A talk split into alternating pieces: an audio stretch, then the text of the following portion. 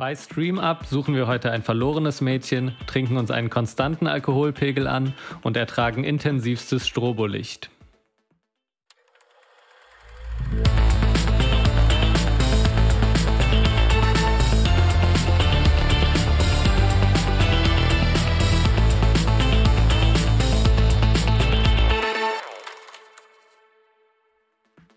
Hallo und herzlich willkommen zur Januar-Episode von Stream Up, dem Film- und Serien-Podcast von hifi.de, in dem wir euch jeden Monat die Film- und Serien-Highlights bei verschiedenen Streamingdiensten vorstellen, die in dem jeweiligen Monat starten. Ich bin Leon und Redakteur bei hifi.de und da unter anderem für den Bereich Entertainment zuständig und schreibe da zum Beispiel über Filme, Serien und über alles rund um Streamingdienste. Und damit ich hier nicht alleine sitzen muss, ist wie immer die Ronja mit dabei. Ja, hallo. Ronja ist ebenfalls Redakteurin bei hifi.de und wird mit mir heute über die besten Filme und Serien im Januar reden. Genau, wir sehen uns aber heute leider remote. Deshalb kann es gut sein, dass die Aufnahmequalität ein bisschen anders ist, als ihr das jetzt aus der letzten Folge kennt. Aber wir hoffen natürlich, dass ihr es gar nicht merkt. Genau, ihr sollt es gar nicht merken. Und wir sind leider nicht im Office zusammen, äh, Corona-bedingt. Und das ist auch der Grund, warum diese Folge leider ein bisschen verspätet herauskommt, weil ja. ich leider äh, Corona hatte und es deswegen sich alles ein bisschen verzögert hat. Aber jetzt ist alles wieder gut und wir äh, liefern euch die besten Streaming-Neustarts jetzt nach. Wir haben noch eine kleine Ankündigung, damit ihr den Überblick behaltet darüber, was wir denn vorgestellt haben, welche Filme und Serien ihr euch vielleicht vormerken solltet. Findet ihr jetzt bei der Instagram-Seite von hifi.de immer äh, einzelne Kalender zu den jeweiligen von uns vorgestellten Highlights der einzelnen Streamingdienste. Die könnt ihr euch dann abspeichern und vielleicht klang ja der ein oder andere Film, die ein oder andere Serie interessant, nachdem ihr uns zugehört habt und dann könnt ihr euch da nochmal in Erinnerung rufen, wann der denn wo startet. Genau. Ja, dann erkläre ich euch einmal nochmal schnell das Konzept. Leon und ich haben euch, wie gesagt, die besten Neustarts der Streamingdienste herausgesucht und präsentieren euch pro Streamingdienst jeweils einen Film. Manchmal vielleicht auch zwei, wenn so viel gute dabei sind. Das sind alles Filme und Serien, die uns umgehauen haben. Im Anschluss an die vorgestellten Filme und Serien der Streamingdienste hat Leon dann noch seine blitzschnellen Streaming-Tipps. Und wenn ihr jetzt denkt, ach nö, das, was bei Prime läuft, das interessiert mich ja gar nicht, dann könnt ihr einfach über die Timecodes in der Folgenbeschreibung zu eurem Streamingdienst eurer Wahl skippen. Das empfehlen wir euch natürlich nicht, weil ihr sollt alles hören. Damit starten wir mit dem ersten Streamingdienst, nämlich Netflix. Und da ist ja die Harry Potter-Reihe gestartet, wie bestimmt sicherlich viele von euch schon mitbekommen haben. Und Leon und ich haben uns jetzt unsere zwei liebsten Harry Potter-Filme rausgesucht, über die wir sprechen. Genau, ich denke, man muss bei Harry Potter nicht nochmal die äh, Handlung zusammenfassen. Ich glaube, äh, es gibt wahrscheinlich wenige Geschichten, die so viele Leute kennen ja. wie Harry Potter. Und deswegen haben wir uns gedacht, äh, ja, sprechen wir mal über unsere Favorites und vielleicht allgemein ein bisschen darüber, was wir denn von den Filmen halten. Ihr könnt sie auf jeden Fall seit dem 1. Januar schon alle Teile bei Netflix angucken. Aber was ich auf jeden Fall noch sagen möchte, für die Menschen, die Harry Potter noch nie gelesen oder gesehen haben, so richtig, und denken, dass es nichts für sie wäre, das kann nicht sein. Ihr müsst euch die Bücher durchlesen und danach die Filme schauen. Und wer jetzt gesagt hat, ich habe aber mal den Film gesehen und das ist nichts für mich, ihr müsst das Buch lesen und dann die Bücher, beziehungsweise es sind ja mehrere Bücher und dann die Filme schauen und dann kann mir keiner mehr erzählen, dass er Harry Potter nicht mag. Ja, es ist ganz ja. kurz, das ist ja eigentlich ein guter Punkt, um äh, direkt auch mal äh, eine Kritik an den Filmen zu üben, weil ich nämlich finde, dass das stimmt, was du sagst und ich finde nämlich ein Problem der Filme ist, und das habe ich jetzt, ich habe mich in den letzten Tagen oder Wochen auch noch mal ein bisschen damit beschäftigt und auch mitbekommen, wie Leute, die die Bücher nicht kennen, die Filme geguckt haben. Man muss schon sagen, da macht schon vieles keinen Sinn, wenn man die Bücher nicht ja. gelesen hat. Also das ist schon, die kriegen es vor allem so in den späteren Teilen echt nicht so gut hin, das alles verständlich rüberzubringen, wenn man dieses Vorwissen der Bücher eben ja. nicht hat. Aber das nur äh, am Rande. Also ich kann wirklich verstehen, wenn man die Filme geguckt hat und die Bücher nicht gelesen, dass man dann kein Fan davon ist und sagt, Zaubererwelt ist nichts für mich oder so. Aber Bücher sind wirklich so, so eine gute Story, die am Ende so schlüssig ist. Das kommt in den Filmen nicht so rüber. Ja, also Leon, du hast die Bücher auch gelesen. Das finde ich gut. ja, ich habe die Bücher auch gelesen. Ist auch schon, war ein großer Teil meiner Kindheit auf jeden Fall. Hat auch ja. ungefähr so in meine Alterstimeline gepasst. Habe sie alle gelesen, sehr gerne gelesen und die Filme auch geguckt. Da habe ich ein bisschen anderes Verhältnis zu. Aber da kommen wir ja jetzt vielleicht zu. Du kannst gerne mal mit äh, ja. damit starten, welche du besonders magst, vielleicht auch welche du weniger magst oder allgemein, wie du die Filme denn findest. Also ich finde die Filme gut generell. Ich glaube, also die Filme lösen einfach bei, glaube ich, vor allem den Personen, die das als Kinder gelesen haben, dann nochmal im Nachgang irgendwie so diese Gefühle aus, diese, ja, voll, bei voll vielen so Heimatgefühle, dass man einfach die Charaktere so gut kennt. Und ich habe tatsächlich Harry Potter gelesen, da war ich, glaube ich, noch zu jung für die Bücher eigentlich. Also ich bin ja auch zwei oder drei Jahre jünger als du. Ja, deshalb sind die Filme dann für mich irgendwie passend zu meinem Alter gewesen, als die kamen. Und deshalb finde ich die eigentlich ziemlich gut. Ähm, ich habe mir tatsächlich Teil 4 und Teil 6 rausgesucht, obwohl ich die ersten beiden Teile auch sehr gut finde und auch den dritten, aber ich glaube, ich habe die zu oft gesehen. Ich bin mhm. manchmal nicht sicher, ob ich einfach die zu oft gesehen habe und deshalb die nicht mehr, ähm, jetzt auch nicht mehr empfehlen würde. Was hast du dir rausgesucht? Ich finde es auf jeden Fall interessant, dass du Teil 4 und 6 genommen hast, weil ich glaube, das sind so ziemlich die allgemein als, als am schlechtesten wahrgenommen werden. Aber es okay. ist nur, glaube ich, so mein Eindruck. Ich mag den vierten auch gerne. Meine Favorites sind Teil 1 und 3. Mhm. Vielleicht mal allgemein. Ich finde Teil 1 und 2 sind gute Kinderfilme, bis sehr gute mhm. Kinderfilme. Also die funktionieren vor allem Teil 1, führt sehr gut in diese magische Welt ein. Genau, das sind die ersten beiden Teile. Ich finde, der dritte schafft es sehr gut, das alles so ein bisschen auf eine erwachsenere Ebene zu bringen. Ja. Und der dritte ist meiner Meinung nach auch der am besten gedrehte Film von allen. Mhm. Ist von Alfonso Cuaron. Ich weiß nicht, ob du den kennst. Der hat zum Beispiel Roma gemacht oder Gravity. Also hat auch ein paar ah, ja, andere bekannte Filme gemacht. Das trifft auf die anderen Regisseure etwas weniger zu. Mhm. Also Chris Columbus hat die ersten beiden gemacht, äh, den vierten hat der Regisseur von Vier Hochzeiten und ein Todesfall gemacht. Ja. Und die anderen hat dann alle David Yates gemacht, alle anderen vier. Und ich finde, dass die ganzen vier Teile von David Yates ziemlich misslungen sind. Teil 5 bis 8 mag ich äh, nicht so gerne. Also, das ist, ja, sind nicht meine Filme. Ich finde, der schafft es ja. schlecht, diese Magie der Welt weiterzuführen die ganze Farbgebung wird so sehr dunkel das und stimmt, grau ja. und ich habe äh, und der reiht irgendwie so Szene an Szene, ohne da noch ohne echtes Gefühl rüberbringen zu können. Das machen die ersten vier finde ich besser. Mhm. Und äh, deswegen, ja, wie gesagt, ich bin recht großer Fan von den ersten vier Teilen und äh, kein großer Fan von den letzten vier Teilen. Ich glaube, ich kann mir vorstellen, ich habe mir die auch eher rausgesucht. Ich glaube, ich kann gar nicht den Film an sich beurteilen, weil ich die Stories, glaube ich, aus Teil 4 und Teil 6 am besten finde. Also so die Storyline, weil bei in Teil 6 wird ja auch, also ist auch jetzt ein Spoiler für alle, die es nicht kennen, aber da wird das ja mit den Horcruxen klar und irgendwie erschließt sich halt vieles aus der Geschichte. Das mag ich halt sehr gerne. Und dass in Teil 6 auch das erste Mal so die Liebesbeziehungen unter den Charakteren das erstmal so eine richtige Rolle spielen. Das mochte ich halt sehr gerne am Buch und auch, ja, dann natürlich auch am Film. Ich glaube, du hast da auf jeden Fall mehr den Blick auf Filmische. Also ich kann das aber sehr gut verstehen. Ich gucke mir die auch manchmal noch an, aber tatsächlich ja. hauptsächlich als Vehikel, um mich daran zu erinnern, wie die Bücher waren. Ich finde das sechste ja. Buch auch sehr gut. Ich finde aber der Film schafft es wirklich nicht so sonderlich gut, das rüberzubringen. Ja. Ich finde, den Film fehlt auch so ein bisschen die Aufmerksamkeit für das Zwischenmenschliche. Also es passiert mhm. sehr viel Action, während in den Büchern auch einfach sehr viel Persönliches passiert. Das Vor allem Teil 5 ist ja ein Buch, also es hat ja über 1000 Seiten und es ja. gibt sehr viele Szenen, wo es um die Prüfung geht, wo es einfach nur mal um Abend irgendwie im Gemeinschaftsraum oder so geht. Und das ist natürlich aus Zeitgründen verständlicherweise rausgeflogen. Aber ich finde, deswegen geht das Gefühl irgendwie verloren, irgendwie, was die ersten Filme besser gemacht haben. Ja. Ja. ja. Und Teil 4 äh, finde ich auch äh, cool. Ist auch ein bisschen, ist auch ein bisschen crazy, aber der hat irgendwie noch so einen eigenen Charakter. Der ist irgendwie sehr bunt. Es gibt diese lange Ballszene, die einfach sehr auch ein bisschen verrückt, irgendwie was Verrücktes an sich hat und ein bisschen was Besonderes, was finde ich David Yates einfach nicht mehr hinbekommt in den späteren Filmen. Ja. Aber auch das ganze Zaubern, das wird dann auch nur runtergebrochen, irgendwie am Ende auf so, okay, man, es ist quasi wie eine, wie eine Pistole, nur halt Stimmt, kommen ja. Zaubersprüche aus den Zauberstäben raus. Punkt. Und äh, ja, deswegen, das hat mir alles nicht mehr so gut gefallen. Aber wie gesagt, ich finde die ersten vier Teile sehr gut. Also Teil 4 können wir auf jeden Fall dann beide empfehlen. Ja, aber Harry Potter Teil 1 bis 8, auch Fantastische Tierwesen Teil 1 und 2, alles äh, gibt es jetzt ja. bei Netflix für euch zu schauen. Und ähm, ja, du hast noch eine Netflix-Empfehlung dabei, von der genau. ich nichts weiß. Genau, ich habe tatsächlich ähm, ja eine bisschen unscheinbarere äh, Netflix-Empfehlung dabei und zwar The Sinner. Ähm, ist eine ursprüngliche Fernsehproduktion in den USA, kam dann aber kurze Zeit später bei Netflix 2017. Ist ein bisschen krimi-mäßig, aber auch ein bisschen Psychothriller oder auch Thriller, wie Omas gerne sagen. Meine Oma zum Beispiel. Ich habe heute übrigens ganz viele Thrillers dabei. Ganz, ganz viele. Ja. Ähm, Die Oma darf nicht fehlen. Ja, meine Oma darf nicht fehlen. Ich habe mir auch über, so überlegt, ne?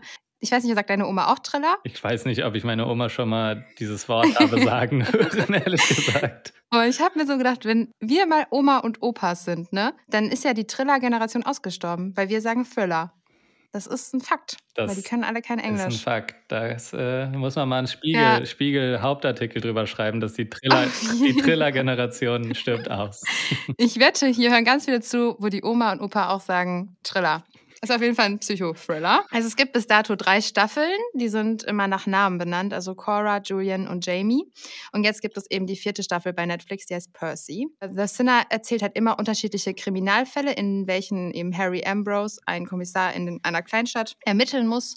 Also es geht halt auch in jeder Staffel um einen anderen Fall. Deswegen will ich jetzt gar nicht so speziell auf die einzelnen Staffeln eingehen weil sie eben unterschiedliche Thematiken haben. Deswegen weiß ich auch noch nicht, was in Staffel 4 passieren wird. Ich habe auch noch nicht reingeschaut. Was man dazu sagen muss, ist auf jeden Fall, dass dieser Harry Ambrose, also der Charakter, eben so der typische Ermittler ist, der eben auch mit seinen eigenen Dämonen zu kämpfen hat. Das ist schon eine Art Klischee. Aber trotzdem ist The Sinner auf jeden Fall eine sehr gute Krimiserie. Ist er, denn, ist er der Sünder? Oder? Ja, genau. Oder ja, okay. Er ist auch zum Teil der Sünder, also der eben auch quasi mit sich selber so zu kämpfen hat. Ja, ist auf jeden Fall trotz dieses Klischees eine sehr, sehr gute Krimiserie. Also ich habe auf jeden Fall Staffel 1 und 2 richtig durchgesuchtet. Die haben richtige Cliffhanger, die einzelnen Episoden. Staffel 3 hat mir nicht so gut gefallen, die war ein bisschen äh, langweilig. Aber ja, deshalb, ich kann es auf jeden Fall empfehlen, wenn man eine gute Krimiserie sucht, die einen ein bisschen catcht, wo die Staffeln auch nicht zusammenhängen. Also man kann nach einer Staffel gut aufhören. Aber als kleiner Hinweis noch, Staffel 2 ist auch wirklich nicht ohne. Es geht um einen Kindermörder, also nicht jemand, der Kinder ermordet, sondern ein Kind, das mordet. Und das ist halt nochmal eine andere, finde ich, Nummer. Ist jetzt nicht leicht bekömmlich für Leute, die vielleicht nicht so gerne Thrillers gucken. Ne? ja, äh, klingt äh, sehr interessant, finde ich. Also eigentlich äh, komisch, dass ich das noch nie mir angeschaut habe, weil ich habe eigentlich so ein ja. Äh, Fable für so Thriller. oh Gott, jetzt kann ich das Wort auch nicht mehr aussprechen. Äh, ja. Für, ja, so vor allem in Serienform mag ich das eigentlich sehr gerne und kann mir eigentlich auch alles ganz gut angucken, so Crime Stories, die, ja. ähm, auch wenn die nicht die besten sind, also muss jetzt nicht auf die Serie zutreffen, aber ich mag ja. das eigentlich auch, wenn das nicht die hochwertigste Produktionen sind. Also Staffel 1 kann ich dir wirklich richtig empfehlen. Das fand ich auch, es war heftig, aber ich finde es halt auch cool, wenn sich so ein Kriminalfall über mehrere Episoden zieht und nicht nach einer schon gelöst ist. Also kommen ja auch viele Aspekte dann am Ende zusammen. The Sinner startet also am 26.01. bei Netflix und es ist dann Staffel 4, Percy. Das äh, waren die Netflix-Haupttipps. Und jetzt äh, kommen wir noch zu den schnellen Streaming-Tipps, die ich euch kurz vorstellen werde. Am 14. Januar startet bei Netflix die dritte Staffel von Afterlife, eine lustige und traurige Serie über das Älterwerden und das Sterben.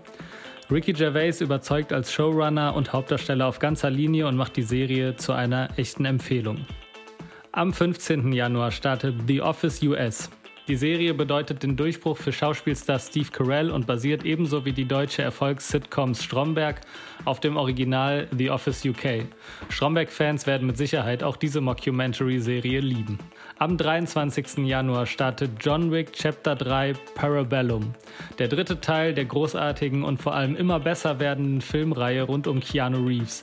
Kein anderer Actionfilm trifft mit seinem Style und seinen Actionszenen so gut den aktuellen Zeitgeist, handgemachte Kämpfe vom Feinsten und eine Empfehlung für alle Liebhaber von Actionfilmen und für alle Fans der John Wick-Reihe. Fußballfans aufgepasst, am 25. Januar startet Neymar das vollkommene Chaos exklusiv bei Netflix.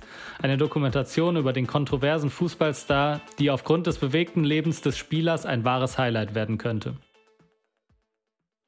Der zweite Streamingdienst, um den es heute geht, ist Amazon Prime Video. Und auch hier haben wir einige Highlights, die wir euch vorstellen wollen. Ronja, du kannst gerne mit deinem Film starten. Ja, ich habe natürlich noch einen Psychothriller mitgebracht.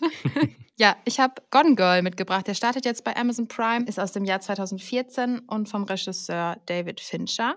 Also, wer Thriller, Thriller gesagt, wer Thriller manchmal schwer aushalten kann, aber dennoch gerne die halt ab und zu schauen möchte, dem kann ich eben Gone Girl nur ans Herz legen.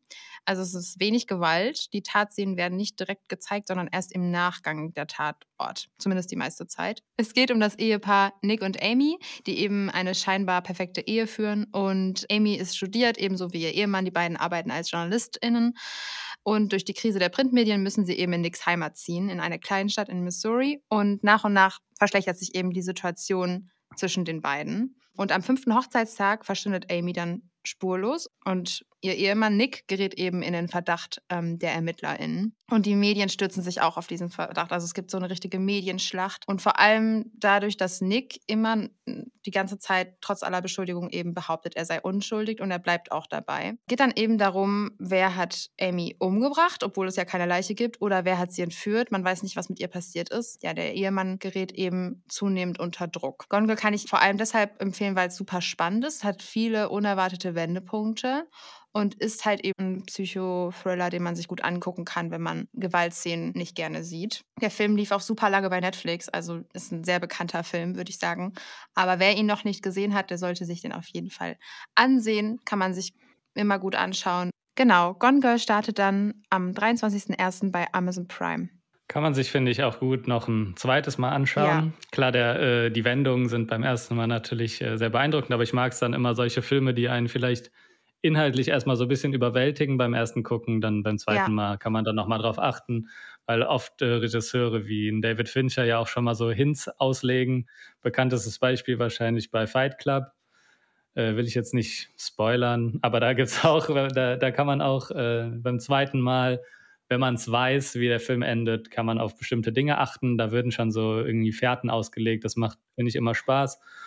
Und ja, David Fincher sowieso ein, einer der eigenwilligsten Mainstream-Regisseure, sage ich mal, der mit Filmen wie Social Network oder Gone Girl und so ah, schon sehr erfolgreiche Filme oder auch mit Sieben und Fight Club sehr, sehr erfolgreiche Filme gemacht hat, aber trotzdem irgendwie eine Handschrift hat, die wiederzuerkennen ist. Gone Girl fand ich auch sehr gut. Ich finde, Rosamund Pike spielt extrem stark. Ich glaube, es war dann auch irgendwie ihr großer Durchbruch. Und äh, eine starke Frauenfigur auch, die äh, ja sehr gut ist. Und ähm, der Film basiert übrigens auf einem Buch von der Autorin die auch die Vorlage zu der äh, Miniserie Sharp Objects geschrieben hat. Und die ist jetzt nicht bei Amazon Prime, sondern bei Sky leider, aber ähm, ist extrem empfehlenswert auch und hat auch interessante und starke Frauenfiguren, die aber auch nicht irgendwie immer nur dann die Guten sind, sondern ja, ja auch irgendwie auf der anderen Seite stattfinden. Und die kann ich auch sehr empfehlen, aber Gone Girl mochte ich auch sehr, sehr gerne. Ja. Ich habe ihn auch mehrmals gesehen und das, was du gesagt hast mit den Hints, das stimmt auf jeden Fall. Also man kann sich das vor allem gut mit jemandem anschauen, der den Film noch nicht gesehen hat. Das ja, und einfach, dann die ganze ja. Zeit einfach das Gesicht angucken. Genau, und immer sagen, guck jetzt, guck jetzt, ist voll wichtig. ja, so ist äh, der Film am besten. so ja, so macht es richtig Spaß. ja. Die zweite ähm, große Empfehlung bei Amazon Prime im Januar ist der Film Der Rausch der am 22. Januar ähm, bei Amazon, wie gesagt, startet. Es ist ein Film mit Mats Mikkelsen, der eine sehr interessante Handlung hat, muss ich mal sagen. Und zwar geht es in der Rausch um eine Gruppe von Lehrern, die in einer Studie lesen, dass dem Menschen 0,5 Promille Alkohol fehlen. Das habe ich schon mal gehört. Ich ja, der war schon, schon mal was gehört, ja. Der war schon sehr, äh, sehr groß ja. irgendwie in den Medien, hat auf jeden Fall eine Runde gemacht. Und genau, dann beginnen sie eben diesem zu folgen. Sie haben alle so relativ langweilige oder sind relativ unzufrieden mit ihrem Leben mhm. und beginnen dann eben einen dauerhaften Alkoholpegel von 0,5 Promille aufrechtzuerhalten, was erstmal auch dafür sorgt, dass ihnen der Job, die Beziehung, alles irgendwie mehr Spaß macht. Aber wie man sich vorstellen kann, ich denke, das ist jetzt auch kein Spoiler, führt es dann auch irgendwann eben ein bisschen weiter und es kommt ja. auch zu Problemen. Und ähm, es ist ein sehr erstmal spaßiger Film, der es tatsächlich auch schafft, dieses Thema nicht so komplett schwarz dann zu behandeln. Also der Film driftet nicht irgendwann in die völlige, irgendwie ins völlige Drama ab und ist dann nur noch negativ, weil irgendwie die ja. Leute zu Alkoholikern geworden sind. Hätte ich jetzt irgendwie Aber, erwartet. Ja, das also ja. spielt eine Rolle, das wird nicht ausgespart, dass dann mit so, einer, mit so einem Akt natürlich auch Probleme kommen. Es geht nicht so weit, dass man irgendwann sich super schlecht fühlt und einen traurigen Film unbedingt sieht sondern es gibt, sind, gibt eben nur einzelne Momente und deswegen finde ich, schafft der Film es irgendwie gut, dieses Thema auf zwei Ebenen weiterhin zu behandeln. Gleichzeitig finde ich, ist es ein sehr interessanter Blick auf irgendwie, weiß nicht, das Mittelstandsleben, eben in diesem Fall in Dänemark und irgendwie so eine, so eine Ziellosigkeit und so eine Gelangweiltheit, die vielleicht herrscht in bestimmten Kreisen und äh, wie man dann damit umgehen kann. Deswegen fand ich den Film sehr interessant, spannend und äh, sehr gut gespielt. Also wird auch getragen von Mats Mikkelsen, der auch wahrscheinlich einer der besten Schauspieler dieser Zeit ist und ähm, ja, hat ein sehr, sehr cinematisches und schönes Ende. Und äh, ja, würde ich jedem empfehlen, der eigentlich würde ich den, das ist mal so ein Film, den würde ich jedem empfehlen. Oh, krass. Jedem. Also ich sage nicht, dass den jeder großartig findet, ja. aber es, mir fällt keine Person ein, die sich den nicht angucken kann. Außer vielleicht, wenn man mal große Alkoholprobleme hat. Ja, vielleicht dann nicht, genau. Aber sonst, sonst ist das eigentlich ein Film, der, das ist so ein, eigentlich so ein Crowd-Pleaser. Eigentlich ja. so was, was ich gar nicht so gerne mag. Aber so ein Film für, für jeden. Also daher, dass ich eh schon davon gehört hatte und ich damals noch dachte, klingt eigentlich nach einem coolen Film, werde ich mir den auf jeden Fall anschauen. Ja. können wir dann nächstes Mal drüber reden. Also der Film hat auch irgendwie ein gutes Tempo, ein gutes Pacing. Also man, es gibt keinen Leerlauf und äh, einen guten Rhythmus, was ich immer bei solchen Filmen sehr, sehr wichtig finde, mhm. dass man irgendwie durchgeführt wird. Nicht zum Beispiel wie bei einem Don't Look Up, in dem wir in unserer Shorts-Folge drüber geredet haben, könnt ja. ihr gerne reinhören, äh, der irgendwie viel zu lange dauert und dann eben auch kein, die Schnitte fühlen sich irgendwie nicht rhythmisch an, man fühlt sich nicht so durchgeleitet, sondern es hakt ja. immer und das äh, hat äh, der Rausch auf jeden Fall deutlich besser gemacht und ist auf jeden Fall eine Empfehlung von mir. Und damit ihr nicht nur zwei Filme im, bei Amazon Prime im Januar habt, kommen jetzt natürlich auch noch ein paar schnelle Streaming-Tipps. Nur kurz nach dem Kinostart des vierten Teils gesellen sich am 1. Januar alle drei Teile der Matrix-Trilogie zum Angebot von Amazon Prime. Vor allem die ersten beiden Teile der legendären Science-Fiction-Reihe überzeugen mit philosophischen Denkanstößen und revolutionärer Action und werden so zu eindeutigen Prime-Highlights im Januar. Am 21. Januar startet Para Wir sind King. Eine deutsche Serie von den Machern von Vier Blocks. Sie handelt von einer Vierer-Mädchengang, die in schwierigen Verhältnissen aufwachsen und durch Zufall zu Geld kommen. Paravision King ist eine authentische und unterhaltsame Serie mit starken Darstellerinnen, die die Augen vor der sozialen Realität nicht verschließt. Am 27. Januar startet Burn After Reading bei Amazon Prime. Burn After Reading ist der wohl am stärksten unterschätzte Film der Coen-Brüder. Die Komödie glänzt mit Coen-typisch eigenwilligem und schwarzem Humor und einer der besten Rollen, die Brad Pitt bisher gespielt hat. Eine Empfehlung für Fans von Komödien abseits des Mainstreams. Am 31. Januar startet Scarface bei Amazon Prime. Der Film erzählt von dem Aufstieg und Fall des titelgebenden kubanischen Gangsters, der in den USA ein Drogenimperium aufbaut. El Pacino liefert hier nicht weniger als eine der besten Schauspielleistungen der Filmgeschichte ab und der Film gehört zu Recht zu den großen Klassikern des Gangsterfilms. Dann machen wir weiter mit dem Streamingdienst Disney Plus. Da haben wir auch wieder zwei Empfehlungen für euch mitgebracht. Und Leon, du startest. Ja, vielen Dank. ja, ich habe eine Empfehlung, der, äh, der Start lässt leider noch ein bisschen auf sich warten, denn er startet erst am 31. Januar bei Disney Plus, aber dann könnt ihr euch noch lange drauf freuen. Okay, ist jetzt auch nicht der größte Geheimtipp, vielleicht haben wir viele auch schon gesehen. Und zwar ist es äh, Three Billboards Outside Ebbing, Missouri. Kenn Oder wie nicht. deine Oma sagen würde, Tree Billboards ja. wahrscheinlich. ähm, der war in seinem Jahr auf jeden Fall auch Oscar nominiert, hat auch einige Oscars gewonnen. Unter anderem hat Frances McDormand als beste Hauptdarstellerin gewonnen. Kennt man vielleicht aus Fargo oder jetzt auch aus zuletzt Nomadland. Und äh, Three Billboards Outside Ebbing, Missouri handelt von einer Frau, eben gespielt von Frances McDormand, dessen Tochter vergewaltigt und umgebracht wurde. Und sie fordert eben Gerechtigkeit, weil die Polizei nicht wirklich handelt. Und sie bewirbt eben zum Beginn des Filmes auf drei Billboards groß, äh, wann passiert endlich was, was, was macht die Polizei. Also daher kommt der Titel, dass sie diese, mhm. diese Werbefläche eben nutzt, um auf Ungerechtigkeiten seitens der Polizei aufmerksam zu machen. Und der Film funktioniert auf ziemlich vielen Ebenen sehr gut. Er ist nämlich sehr unterhaltsam, mag man bei diesem sehr düsteren Thema vielleicht nicht äh, unbedingt von ausgehen, aber der Regisseur, der unter anderem auch Brügge sehen und sterben oder Seven Psychos gemacht hat, schafft es eben trotzdem einen gewissen Unterhaltungswert. Allerdings äh, bleibt einem das Lachen sehr oft im Halse stecken. Also es, es werden sehr oft Situationen kreiert, wo man vielleicht auch gerade irgendwie als wohlbehütet aufgewachsener ja. Mensch irgendwie erstmal die lustig findet und dann drehen die sich mittendrin auf sehr clevere Art und dann genau oh. merkt man eben, worüber man eigentlich gerade gelacht hat und da gibt es eben so sehr viele Momente von, die sehr gut konstruiert ja. sind. Und äh, ja, es wirft so einen sehr interessanten und differenzierten Blick auch auf so rassistische Strukturen in der US-Polizei, geht aber auch auf eine Art und Weise mit diesem Thema um, wie man es auch selten sieht. Also sehr differenziert. Es wird nicht einfach gesagt, okay, die sind dumm und für immer Nazis. Es wird aber auch nicht gesagt, okay, wenn man einmal sich wieder entschuldigt, ist alles wieder okay. Sondern es werden wirklich so Strukturen offengelegt, so Denkmuster präsentiert so dass es einer der ja, vielschichtigsten Filme zu diesem Thema ist, die es so in den letzten Jahren äh, meiner Meinung nach gab. Ja. Und ja, ist meiner Meinung nach auch der beste Film von dem Regisseur. Oh, okay. Klingt echt gut. Ich finde auch immer so Filme mit so politischen Hintergründen, also oder auch solchen Themen wie Rassismus und so weiter, die so ein bisschen da vielleicht auch aufklären.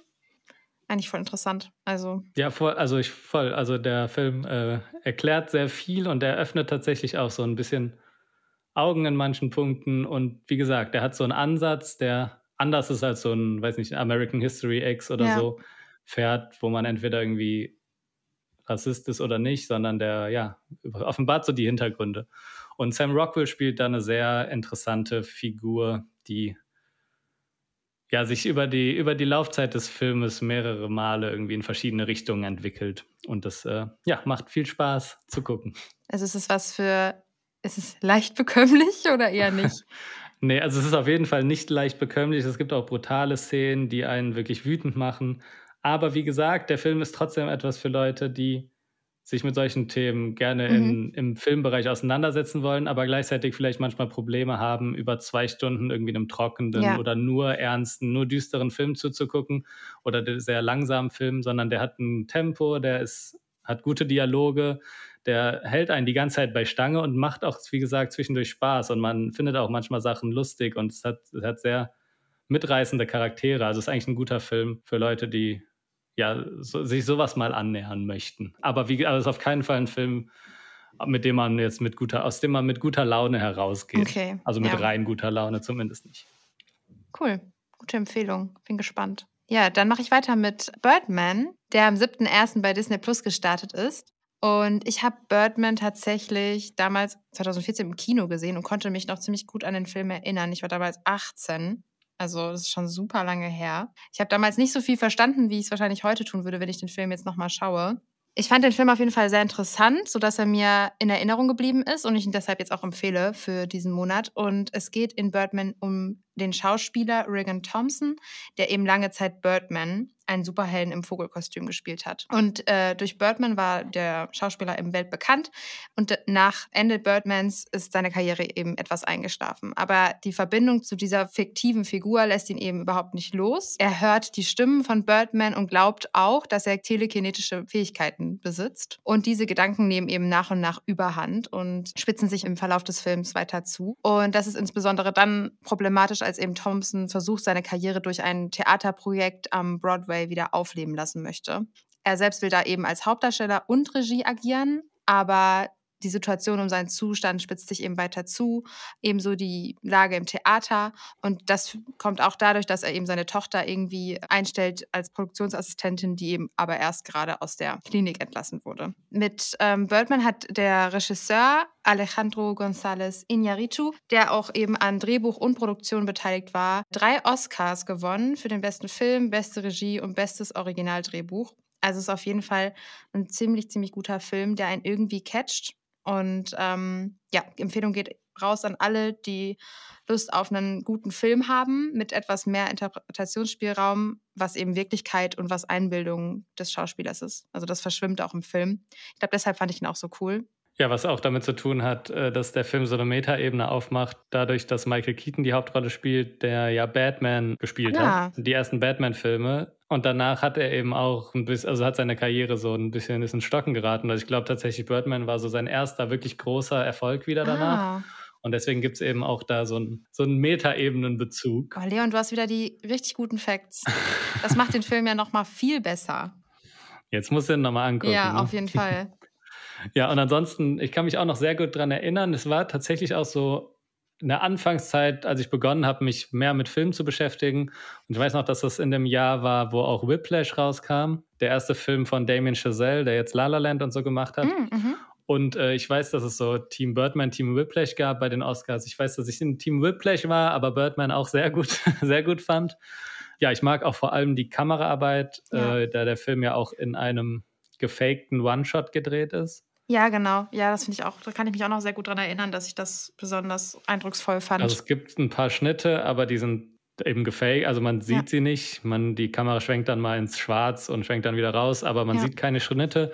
Und Emanuel Lubezki, das war auch äh, sein der Start von, also der Kameramann hieß, heißt Emanuel Lubezki und er hat mit Birdman seinen ersten Kamera-Oscar gewonnen und hat dann drei Oscars in, in a row gewonnen. Wow. Noch für Gravity und für The Revenant. Ah, kenne ich sogar ähm, auch beide.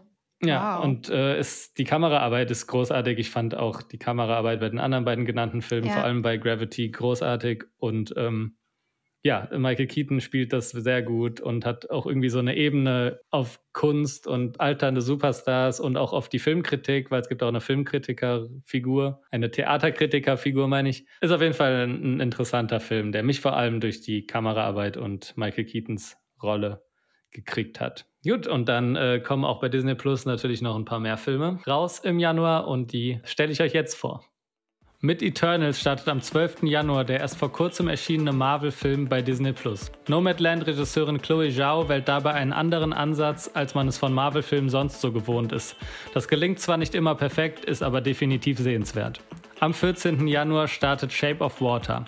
Der Oscar-Gewinner erzählt die Geschichte eines undefinierbaren Fischwesens, welches sich zur Zeit des Kalten Krieges in Gefangenschaft befindet und sich mit einer Putzkraft anfreundet. Was seltsam klingt, ist eine wunderbare Ode an die Liebe und das Rückbesinnen auf Gemeinsamkeiten zu Zeiten des Zwiespalts. Am 17. Januar startet The Hate You Give bei Disney Plus.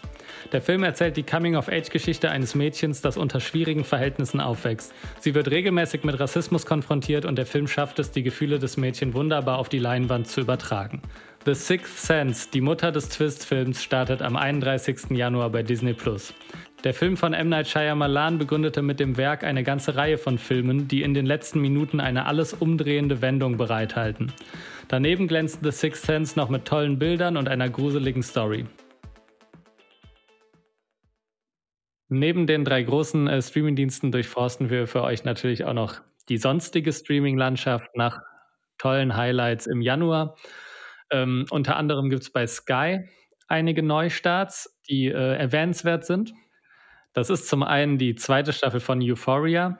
Ich weiß nicht, ob du äh, von der Serie mal gehört hast, ähm, von Sam Levinson, den vielleicht der ein oder andere von dem Film Malcolm und Marie kennt, der früher im Jahr bei Netflix gestartet ist. Ähm, jetzt startet die zweite Staffel, ist am 10. Januar bei Sky gestartet und es ist eine sehr explizite und intensive Coming-of-Age-Serie. Also die lebt wirklich davon, dass es eine Vielzahl an Themen behandelt, die in der Jugend eine Rolle spielen und da wirklich nichts ausspart. Also die Kamera ist immer mhm. dabei. Mhm. Und äh, ja, es ist sehr intensiv, auch sehr dramatisch, aber auch eben sehr gut. Mit Zendaya, der dieses ah. Jahr auch einen sehr großen Hype durch diverse Filme, Man Dune ja. und so weiter hatte und sehr bekannt geworden ist. Und es hat so was sehr Artifizielles, was sehr Künstliches, was aber vielleicht, was irgendwie ganz gut passt zu der aktuellen Jugend vielleicht zu jetzt aktuell so 17-, 18-Jährigen äh, zu dem Leben, was irgendwie sehr viel, sehr künstlich ist und das bringt die ähm, Serie auch inhaltlich rüber. Und die erste Staffel, also habe ich bisher nur gesehen, aber die war sehr intensiv und sehr gut. Ach, klingt cool. Ja. Klingt nach was, was ich mögen würde. Ja, das äh, glaube ich auch. sehr krass. Also es passieren harte Sachen und es wird wirklich, äh, ja, die Kamera ist immer dabei. was aber auch eben die Qualität der Serie ist, was sie irgendwie von so Standard Coming-of-Age-Sachen abhebt. Ja, ich kann mir so ein bisschen vorstellen, was du damit meinst. Vielleicht schaue ich mal rein. Ja, und noch eine zweite Staffel startet im Januar bei Sky am 21.01. und zwar die zweite Staffel von Der Pass. Es ist eine der wenigen guten deutschen Serien. Es ist eine deutsch-österreichische ähm, Co-Produktion, eine Krimiserie, die aber jetzt äh, wenig mit Tatort oder so gemein hat, sondern die auch vielleicht ein bisschen, wie du es vorhin bei The Sinner gesagt hast, Hauptcharaktere hat, also die eigene Probleme haben. Also in der ersten Staffel ging es um einen Mordfall an der deutsch-österreichischen Grenze und dann gibt es eben eine deutsche Kommissarin, die mit einem österreichischen Kommissar zusammenarbeiten muss, die sehr unterschiedliche Ansätze haben, was für eine Menge ja, interessanter Szenen angeht. Und es hat eben so diesen schrullig österreichischen Charme, den man vielleicht mhm. kennt, so dieses sehr roughe, sehr ehrliche und irgendwie auch schwarzhumorige. Und äh, ich finde zwar nicht, dass es eine zweite Staffel unbedingt gebraucht hätte, aber äh, ja, wie gesagt, die erste Staffel kann man sich auf jeden Fall auch bei Sky anschauen und jetzt am 21. Januar startet Staffel 2. Und äh, zuletzt noch ein Filmhighlight und zwar ähm, Nomadland. Der Film ist bereits am 1.1. bei äh, Sky gestartet und ist der Oscar-Gewinner des letzten Jahres. Auch mit der jetzt eben schon bei Three Billboards Outside Ebbing, Missouri erwähnten Frances McDormand. Die spielt in dem Film eine Nomadin, die äh, durch Amerika reist und immer neue Jobs annimmt. Und der Film ist sehr ruhig, sehr langsam, aber wirft eben einen ganz interessanten Blick auf diese Art des Lebens. Und ähm, ich mhm. fand die Musik manchmal so ein bisschen drüber, äh, die so sehr melancholisch und im Vordergrund war. Und der Film hat auch auf jeden Fall seine Längen, aber wenn man halt so, wenn man ruhige Filme wenn man, wenn man was mit ruhigen Filmen, langsamen Filmen anfangen kann, dann ist Nomadland einfach ein äh, sehr guter Film und als Oscar-Gewinner natürlich sowieso etwas, was man sich mal anschauen sollte. Sehenswert auf jeden Fall dann. Aber wir haben dieses Mal auch eine Empfehlung aus der CDF-Mediathek für euch. Ganz abseits von bezahlbaren Streamingdiensten ist ja die CDF-Mediathek und auch die ARD-Mediathek von Rundfunkgebühren finanziert. Genau, man muss es eh zahlen, also kann man sich auch mal was dort ansehen. Generell kann ich die CDF-Mediathek empfehlen für alle, die nicht gerne Geld bezahlen möchten für Streamingdienste. Ja, grundsätzlich alle, also viele Mediatheken. Ähm, da werden wir jetzt in den nächsten Monaten auch äh, immer drauf blicken. Denn auch vor allem bei der Arte-Mediathek starten oft Kinofilme, die man sonst gar nicht findet bei den anderen Streamingdiensten. Und genau, in diesem äh, Monat startet auch eins meiner Film-Highlights in der ZDF-Mediathek am 16. Januar und zwar Subura. Das sagt vielleicht dem einen oder anderen was, weil auf dem Film basiert auch eine Netflix-Serie, die heißt ebenfalls Subura und es ist ein italienischer Mafia-Film, der äh, ja, sehr, sehr tief in die italienischen Strukturen des organisierten Verbrechens eindringt und so sehr hart und brutal und offen über diese Szene berichtet und auch über die Verflechtung von Politikern. Und es hat eben nicht so diese Glorifizierung, wie man sie vielleicht von der Pate oder so kennt, sondern es ist wirklich ein sehr auf Realismus getrimmter Film, und ja, auf jeden Fall was für Fans von irgendwie härteren Gangsterfilmen und ja. Ja, CDF-Mediathek generell. Ich glaube, die Mediatheken müssen sich jetzt langsam halt auch behaupten gegenüber den Streamingdiensten, dass sie nicht langweilig werden. Also ich glaube, da können wir jetzt schon im nächsten Jahr auf jeden Fall ähm, einiges von erwarten. Ja, für Februar ähm, ich, äh, gibt es schon einige Sachen, die ihr dann in der nächsten Folge, äh, die, ich, die ich euch dann in der nächsten Folge empfehlen kann, habe ich mich äh, Kleiner schon Cliffhanger. Mal ein bisschen, ja, ein bisschen mit auseinandergesetzt. Also nächste Folge, alle Mediatheken-Fans äh, Unbedingt sollten, einschalten. ja. Und äh, alle Stream-Up Ultras äh, wissen natürlich auch jetzt schon, was am Ende der Folge kommt. Und zwar ist es wie schon in der letzten Folge und auch in den nächsten Folgen hoffentlich der Movie-Film der Woche. Movie vielleicht nochmal für alle, die vielleicht die Dezember-Folge nicht gehört haben, ist ein relativ kleiner, aber äh, sehr guter Streaming-Dienst, wo es eher so abseitigeres Indie-Kino, Arthouse-Kino gibt und weniger die großen Blockbuster. Und da äh, werden wir in jeder Folge einen Film besprechen, den ich äh, Ronja so ein bisschen ans Herz ja. lege. Und dann äh, schauen wir mal, wie sie damit umgehen kann. Nachdem sie in der letzten Folge bei Highlife ja nach 30 Minuten ausmachen musste, habe ich diesmal nur einen Film empfohlen, der einfach nur 50 Minuten dauert und deswegen sehr, äh, sehr leicht äh, durchzugucken ist. Und deswegen sag doch direkt mal, wie du, welcher Film es ist und wie du ihn fandest. Ja, erstmal, wahrscheinlich wird es immer so sein, dass du mir den Mubi-Film der Woche empfiehlst und ich dann meine Meinung dazu preisgebe. Denn die Empfehlungen von Leon, Leon, die führen mich in die Welten des Kunstfilms. Geht heute um Lux Aeterna. Der ist am 1.1. gestartet und ist ein Film von Gaspar Noé, dem Skandalfilmemacher, wie ich im Internet gelesen habe. und äh, die Darstellerinnen sind Beatrice Dall und Charlotte Gainsbourg. Genau, es ist aus dem Genre Drama und Horror und ähm, die Handlung ist eben, dass beide Hauptdarstellerinnen spielen fiktionale Version von sich selbst an einem Filmset. Und an diesem Filmset wird eben ein Film über Hexenverbrennungen gedreht oder soll gedreht werden. Und die Stimmung am Set ist eben sehr hektisch und spitzt sich zu. Viele Klischees über die Filmszene, hm, die eben, glaube ich, auch zum Teil der Wahrheit entsprechen, werden aufgegriffen, was für mich den Film auch voll interessant gemacht ha äh, hat. Also zum Beispiel werden die weiblichen Darstellerinnen nicht ernst genommen, an ihnen wird ständig rumgefummelt, obwohl sie sagen, dass sie das nicht wollen. Insbesondere die männlichen Darsteller im Film sind übergriffig und bedrängen die weiblichen Personen am Set. Und zum Beispiel auch ein weiteres Klischee ist, dass eben so ein möchte gern Produzent die jungen Darstellerinnen eben für seinen neuen Film gewinnen möchte und alle dieses das eben ablehnen und er dann anfängt, über die herzuziehen. Und die Darstellung ist im Film eben in Splitscreen, also in für alle, die jetzt nicht wissen, was damit gemeint ist, es sind zwei unterschiedliche ähm, Perspektiven zu sehen, links und rechts ja, was besonders an dem Film ist, ist eben, dass halt ähm, viel mit Licht gemacht wird. Also es, genau, es gibt die ganze Zeit so ein Flimmern von Lichtern und die Stimmen werden immer lauter, es ist viel Geschrei. Und es ist auch damit eine Warnung an Personen, die ähm, Probleme haben mit Epilepsie. Die können sich den Film auf gar keinen Fall ansehen. Also ich habe nach dem Film, dachte ich auch irgendwie, also das war so ein intensiver Film mit den Lichtverhältnissen. Genau, ich habe sogar gelesen, dass als der Film das erste Mal gezeigt wurde, dass halt auch für die Presse im, im Krankenwagen auch neben dem Kinosaal stand. Ja. Ja, also da kann man auf jeden Fall sagen, dass es berechtigt ist. Ich habe dir auch direkt, ich habe dich auch direkt gefragt, ja. ob du Probleme mit Epilepsie hast, weil ähm, also Gaspar Noé hat schon immer mit diesen flackernden Lichtern gespielt. Mhm. Ähm, also der war schon immer so ein sehr provokanter Filmemacher. Bei Enter the Void geht es am Anfang erstmal mit einem fünf Minuten Vorspann los, der einfach völlig auch diese flackernden Lichter hat, mit irgendwie immer schneller werdenden ähm, Abfolgen von den Darstellern, die halt mitspielen und der Crew. Und ähm, aber so intensiv wie bei diesem Film, vor allem am Ende, habe ich das auch von ihm ja. noch nie gesehen. Ich musste auch manchmal weggucken, auf jeden Fall. ja, ich habe ja, hab auch weggeschaut zwischendurch. Ja, aber Gaspar Noé ja. auf jeden Fall, ja, du hast ja schon gesagt, gilt so als Skandalregisseur, spätestens seit Irreversible. Ich weiß nicht, mhm. ob du mal davon gehört hast, aber das war so der große Skandalfilm mit einer sehr langen Vergewaltigungsszene mit Monica Bellucci wo damals auch, der lief in Cannes und da sind irgendwie, da gibt es immer diese Geschichten, dass 500 Leute sind aus dem Kino gegangen und so. Also es ja. ist auf jeden Fall ein sehr, sehr provokanter Filmemacher. Bei ähm, Lux Aeterna fand ich es halt so interessant, dass es, dass es auf der inhaltlichen Ebene gar nicht so krass ist, sondern eher diesen, diese Extremsituation halt deutlich mehr durch den, die filmische ja. Machart schildert. Es war das erste Mal, dass er mit Splitscreen gedreht hat und ich fand das einen sehr interessanten Ansatz, weil eben in Verbindung ja. mit diesen schnellen Dialogen, diesem Strobolicht, dem Splitscreen, wird diese Überforderung, die, glaube ich, auch die Figuren am Filmset eben die ganze Zeit begleitet, wird äh, die eben auch auf den Zuschauer sehr schön übertragen. Also man fühlt sich auch permanent überfordert. Zwei Dialoge, zwei Sichtweisen, guckt man nach links, guckt man nach rechts, was passiert ja. überall.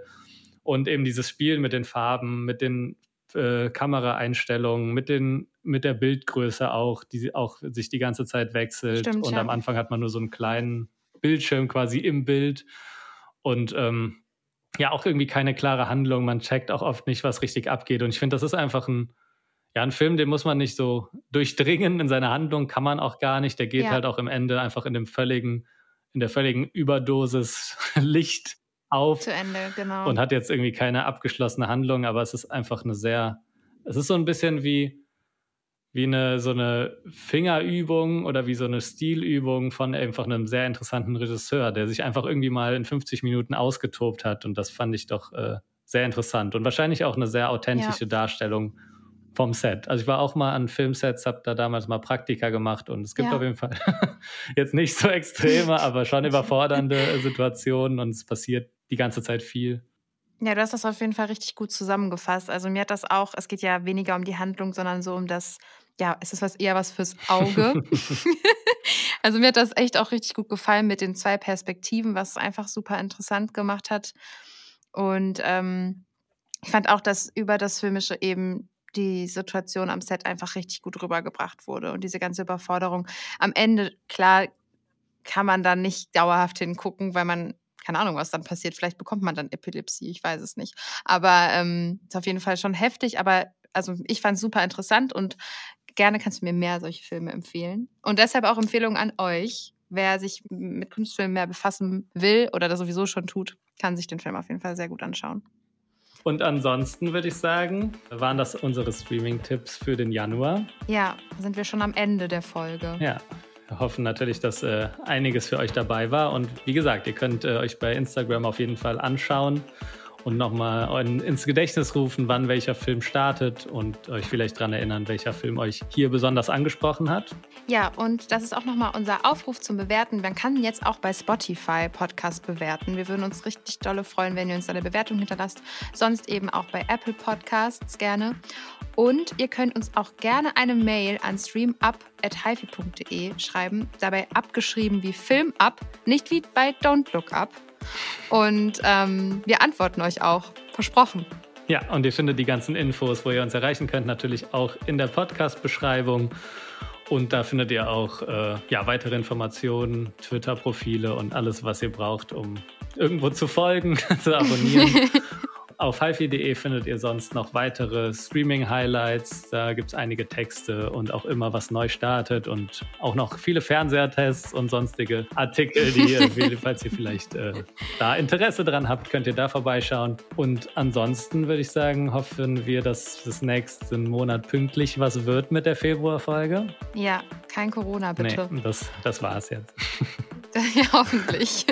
Ja, wir wünschen euch ganz viel Spaß beim Streamen und sagen dann Tschüss, bis zum nächsten Mal. Tschüss.